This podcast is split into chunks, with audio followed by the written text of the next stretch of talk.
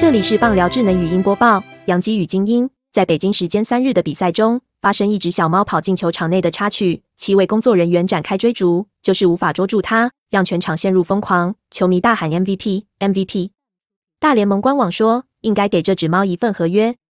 比赛进行到八局下，一只小猫出现在三垒界外区，引起大家的注意。它惊慌的穿过三垒手与裁判，一直跑到左外野前。再往三百九十九英尺的全垒打墙奔跑，停在那里，想要寻找跑出去的空间，然后跳上护垫。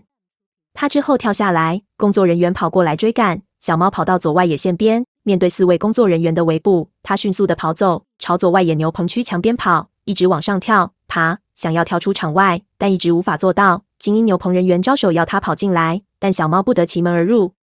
小猫一再躲过工作人员追捕。看得杨基与精英球员在休息区都笑得很开心，球迷也大喊 MVP MVP。最后在闪过七位人员的围捕，跑向三垒界外区，一位工作人员打开门口，让他跑了进去，才结束一场小猫追逐记。精英外野手穆林斯说，在比赛开打时就在休息区看到这只猫，只是安静静的待着，所以让他待在那里。他说，接下来听到球迷的欢呼声，我不知道发生了什么，直到他出现在外野全垒打墙前，我才看到这只猫。然后看到七个成年男子被一只猫捉弄，真的很有趣。精英总教练称赞这只猫有着五拍子的球员能力，有很好的速度、敏捷性和垂直弹跳。本档新闻由 ET Today 新闻云提供，记者欧建志综合编辑，微软智能语音播报，慢投录制完成。